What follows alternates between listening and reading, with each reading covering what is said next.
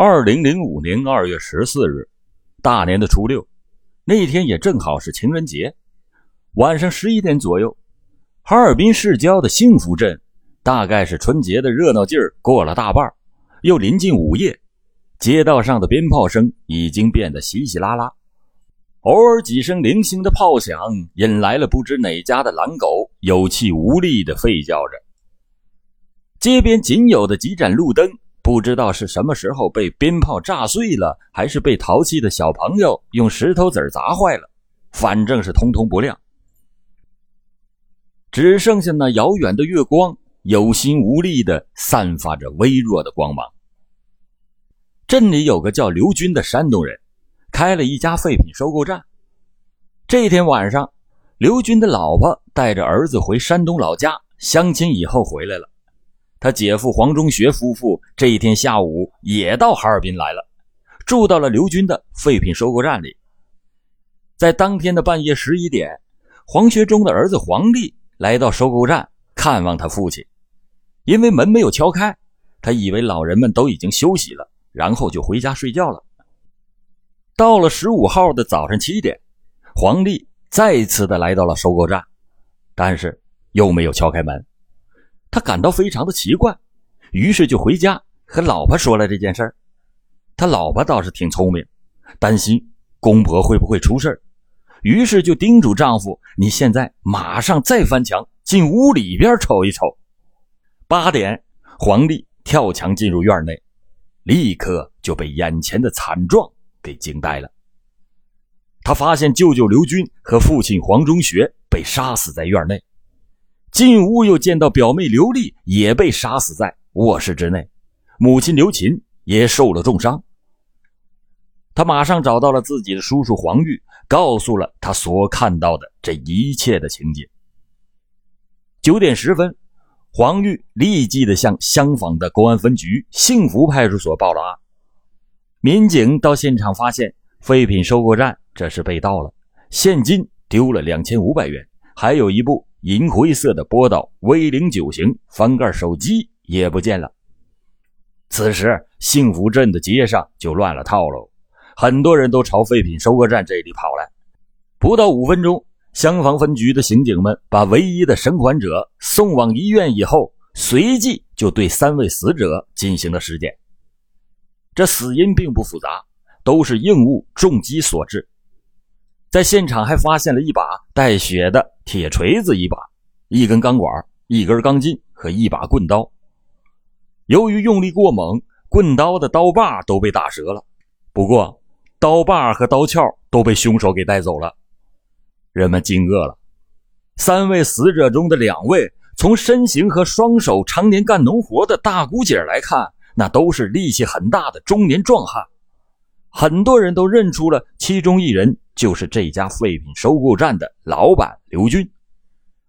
虽然他手上还有点滴以后滚针鼓包的痕迹，胶布还没有撕下来，但是他平时的力气非常的大，普通的后生啊和他掰腕子，那两只手都掰不过他一只手。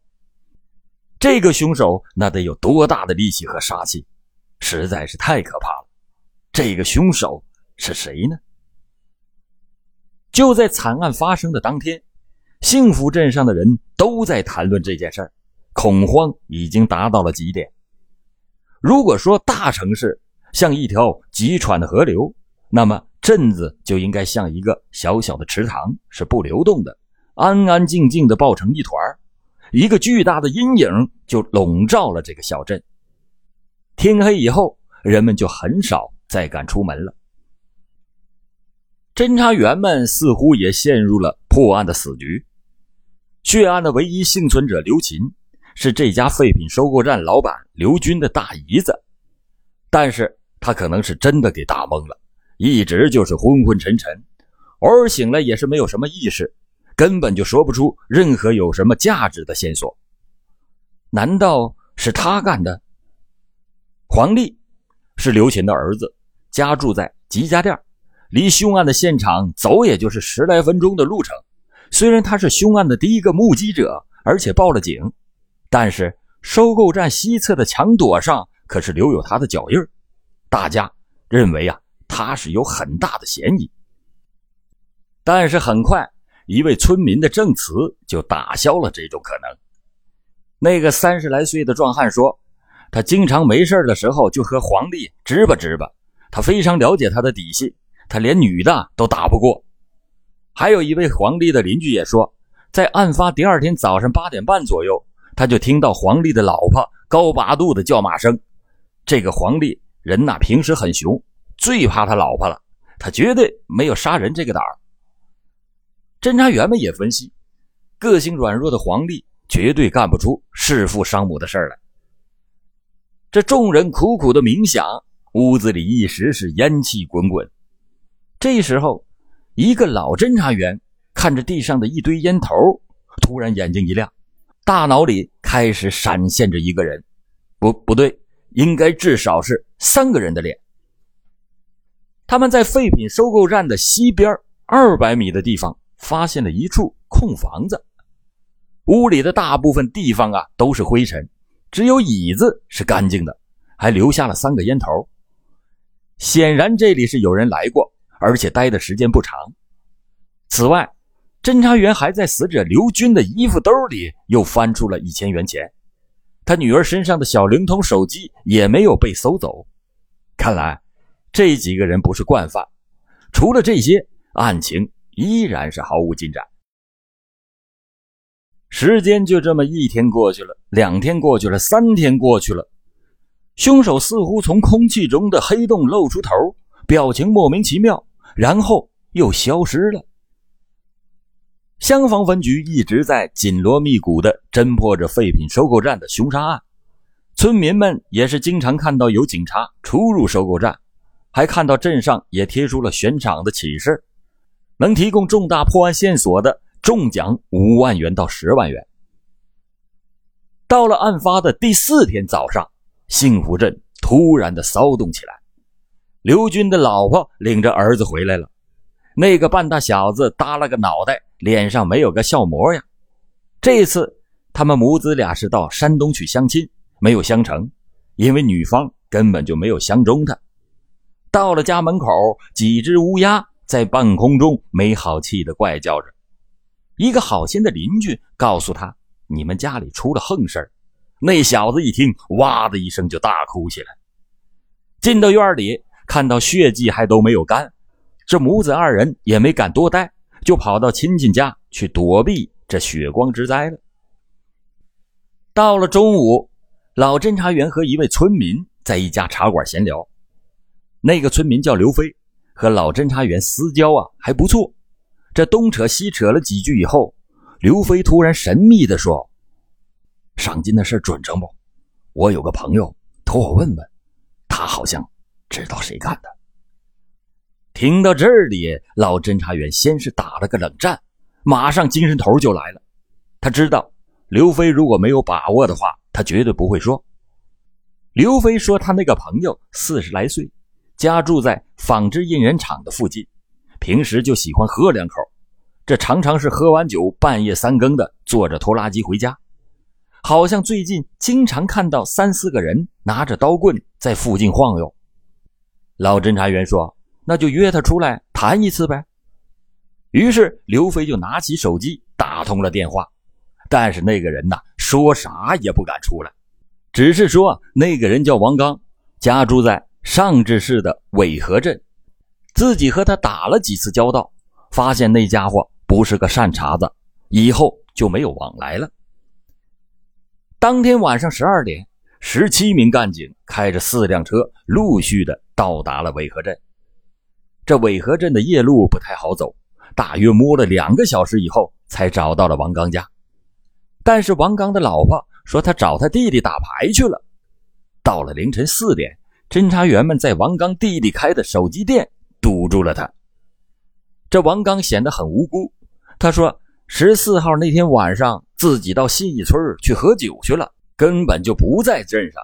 不信你问问他们村的人，很多人都能作证。”这虽然找错了人，但是警方还是意外的找到了一个重要的物证，在王刚弟弟手机店的柜台上。发现有一款波导 V 零九型翻盖手机很奇怪，银灰色的机壳有点旧，但显示屏却是很新，显然这是刚刚换过的。最关键的是，翻盖部分是蓝色的，和刘军丢的那个手机是一模一样。王刚的弟弟长得瘦小，眼睛却是很是警觉。他看着侦查员咄咄逼人的眼神慢悠悠的才说：“前几天，大概是十五号上午吧，有一高一矮的两个男的，说要卖这个手机，因为手机屏坏了，我只给他们一百元钱。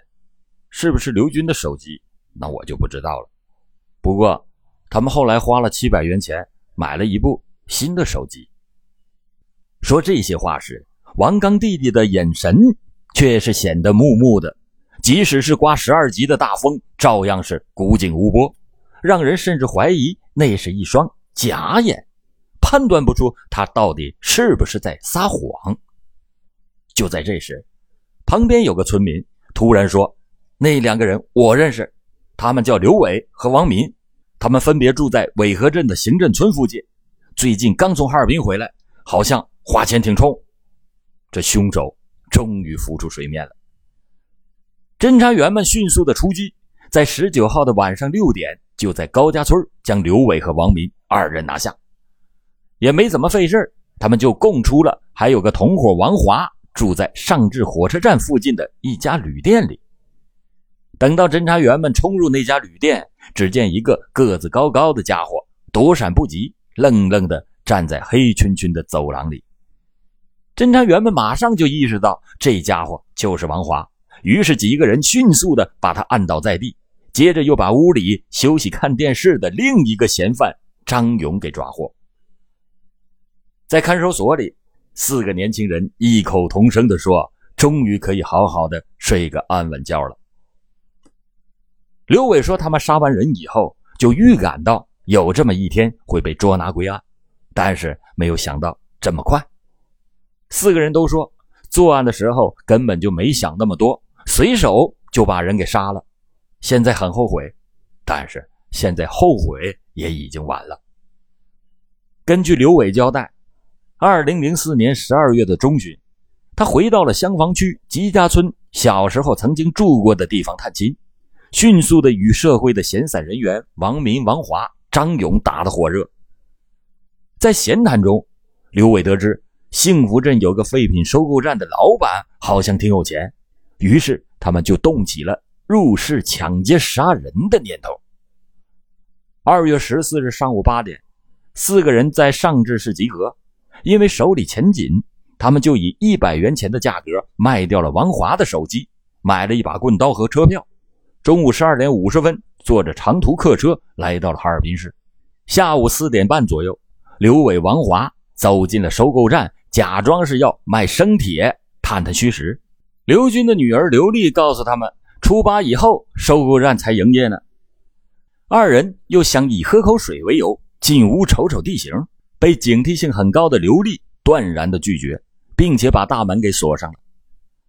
到了天黑以后，四个人终于决定动手，但他们在附近的空房子内已经密谋了一个多小时，开始有点胆战，但是为了壮胆他们就点燃了三根香烟，因为天冷，唯一不抽烟的王明开始叫唤动脚了。四个人终于最后下决心开始作案。当天晚上十点多，他们就潜入到院内，将院内的一个门厅的灯给拧灭了，又把狗给吓跑了。在发现被害人黄中学出来以后，四个人就是一顿狂打，致使黄中学的头部遭受到了十余个创口。当场就死亡了。紧接着，四个人又将随后出来的刘军打死，并且持械闯入屋内，造成了一死一伤。在情急之下，王明将抽屉给撬开，拿走了两千五百元钱。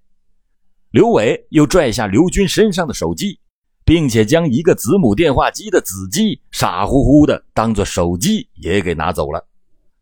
当天晚上，四个人在哈尔滨车站金茂城。吃过晚饭以后，到金茂大厦的迪厅又潇洒娱乐了一番，并且在十五号的早上买完了各自所需的物品以后，回到了渭河镇。这就是当时震惊全国的黑龙江二零零五二幺五全省挂牌的特大入室杀人案。好了，今天老欧给大家讲的案子就到这里，感谢您收听老欧讲大案。老欧讲大案，案案都惊魂。